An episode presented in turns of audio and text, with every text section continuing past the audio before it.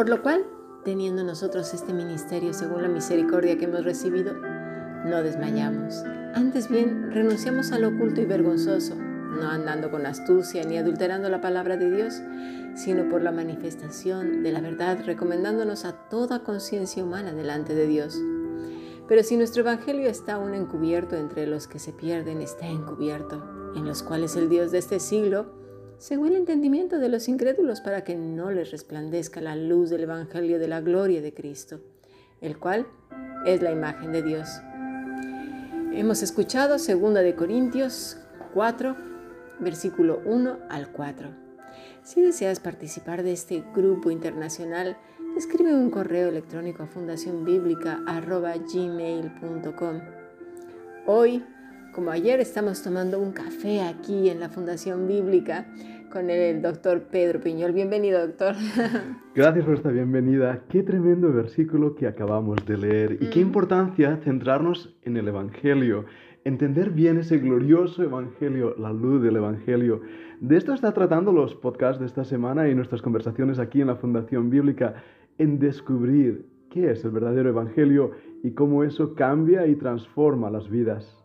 Sí, sobre todo cualquiera va a preguntar, ay, Cami, pero ¿qué, ¿qué tiene que ver el Evangelio de Lucas, que tanto hemos estado estudiando, con segunda de Corintios 4, del 1 al 4?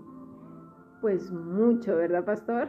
Muchísimo, porque cada vez que leemos las cartas de Pablo descubrimos que él no estaba solo sirviendo al Señor, era un trabajo en equipo.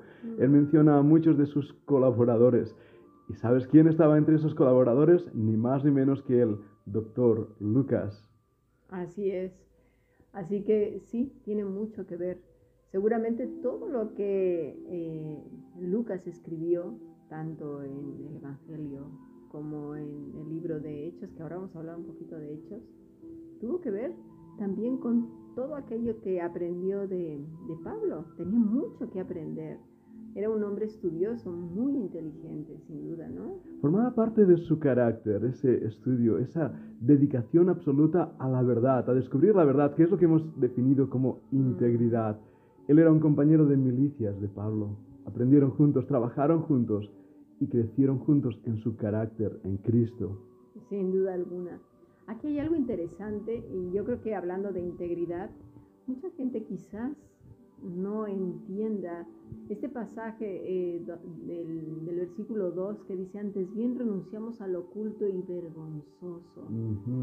¿A qué se refería oculto y vergonzoso, pastor? Bueno, cuando habla del oculto y vergonzoso se refiere a los predicadores de Corintio, mm. de la ciudad de Corinto. Él estaba dispuesto a apelar la conciencia de cada uno de ellos y su propia integridad ante los ojos de Dios porque su compromiso era siempre exponer la verdad claramente, es decir, sin oscurecerla, ni recurrir al engaño, a la astucia, sino mm. luchar por esa verdad que él mismo estaba defendiendo. Pues sí, aquí otro de los graves problemas que encontramos, no solamente en, su tiempo él se topó con ellos, sino en nuestros días. el querer ajustar las escrituras a nuestros propósitos mezquinos. De verdad que ese es un grave problema. Siempre queremos que se ajuste a lo que nosotros queremos, nuestro capricho, nuestra necesidad, incluso personal, por muy buena que sea a nuestros ojos, ¿no crees? Y el problema que estás presentando va a todos los niveles, desde el creyente que aparentemente tiene una vida espiritual a los falsos profetas. Es tomar el Evangelio en su esencia pura y desvirtuarlo para acomodarlo a nuestra vivencia, a nuestros deseos, a nuestros caprichos. Y ahí viene un evangelio equivocado, otro evangelio, un evangelio oculto, como aquí el mismo Pablo denuncia. Sí, sin duda. Ah, esto me recuerda, hace muchos años, cuando fundé un instituto bíblico, eh, expuse que precisamente el libro de los hechos no era doctrina, era un libro histórico. Eh, en esta iglesia ya llevan años y años enseñándolo de una manera equivocada. Y cuando lo expuse, lejos de arrepentirse y reconducir su camino, bueno, sufrí una mm. de insultos, bueno, sufrí mucho, mucho, me increparon demasiado y no quisieron arrepentirse, aunque después reconocieran que se habían equivocado, pero como ya lo habían enseñado por años, cómo iban a echar marcha atrás. Me dijeron que lo sentían muchísimo, pero que, iban a tener que seguir adelante. Siento esa experiencia muchísimo, pero es la experiencia que nos muestra esa acomodación del verdadero evangelio al evangelio que nos gusta a nosotros. Sí, todos los teólogos sabemos que el libro de Hechos no es un libro para crear doctrina, mm. ah, es un libro histórico, es un libro de transición. Sin embargo, muchos de los nuevos movimientos y que presentan un neoevangelio toman el libro de Hechos y construyen su propia doctrina y hacen tradición de los hombres, doctrina de Dios. Sobre todo con el, bautismo del Espíritu. Por ejemplo, sí. eso se ha convertido en una doctrina y de hecho lo quieren replicar una y otra. Han recurrido incluso a fantasías es decir, como si lloviera polvo de oro en lugar de las lenguas de fuego. Que, oh, este, pues ponen ahora cosas ficticias para que la gente, incluso sus emociones, sean eh, movidas de una manera, bueno, y música, o sea, incluso las, las ¿cómo se llaman? Los amplificadores, para que retumben en el corazón de la gente y, todo sea emociones. Lo que Pablo estaba sufriendo en, en Éfeso y en Corinto, ¿no? Eso mismo, es la el desastre, la catástrofe de Corinto. Mm. Tomar un evangelio y cambiarlo, incluso mezclándolo con actividades paganas.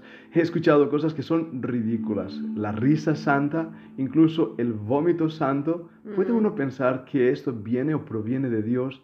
No, en absoluto. Pero es el, nuevo cristianismo, la nueva manera de ver cómo las emociones te llevan a una experiencia religiosa que te hace sentir bien, pero que no es de Dios. Claro, y lo curioso es que de esto que acaba de mencionar del vómito y de, y de la risa, ni siquiera está en, en, hechos, por si quisieran hacer algo, una doctrina, ni siquiera existe. Y, esto también yo creo que tiene que ver con la experiencia personal de cada quien, porque a lo mejor habrá quien nos escuche que diga, no, yo nunca he ido a eso, pero también hagan de sus propias experiencias una doctrina. Eso es lo que estamos intentando explicar también. Los ejemplos que hemos puesto son extremos en, en una verdad, pero también es cierto que nosotros mismos podemos caer en ese error de acomodar el verdadero evangelio y la verdadera espiritualidad a una experiencia subjetiva que no nos hace abrazar la verdad, sino sentimientos. Y cuando esos sentimientos no están, todo cae, todo se derrumba.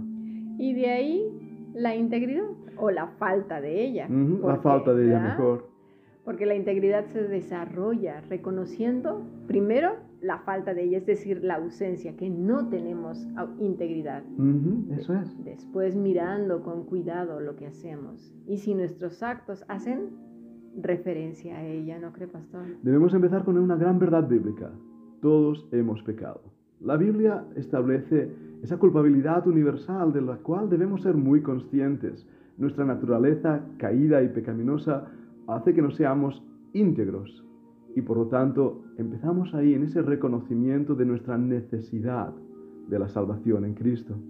Yo creo que sí. ¿Qué le parece si pasamos a nuestro siguiente podcast y hablaremos un poco más acerca de la integridad y nuestra relación o justificación con Cristo? Muy bien, esto se pone interesante. Vayamos a la segunda parte de este podcast. Perfecto, pastor.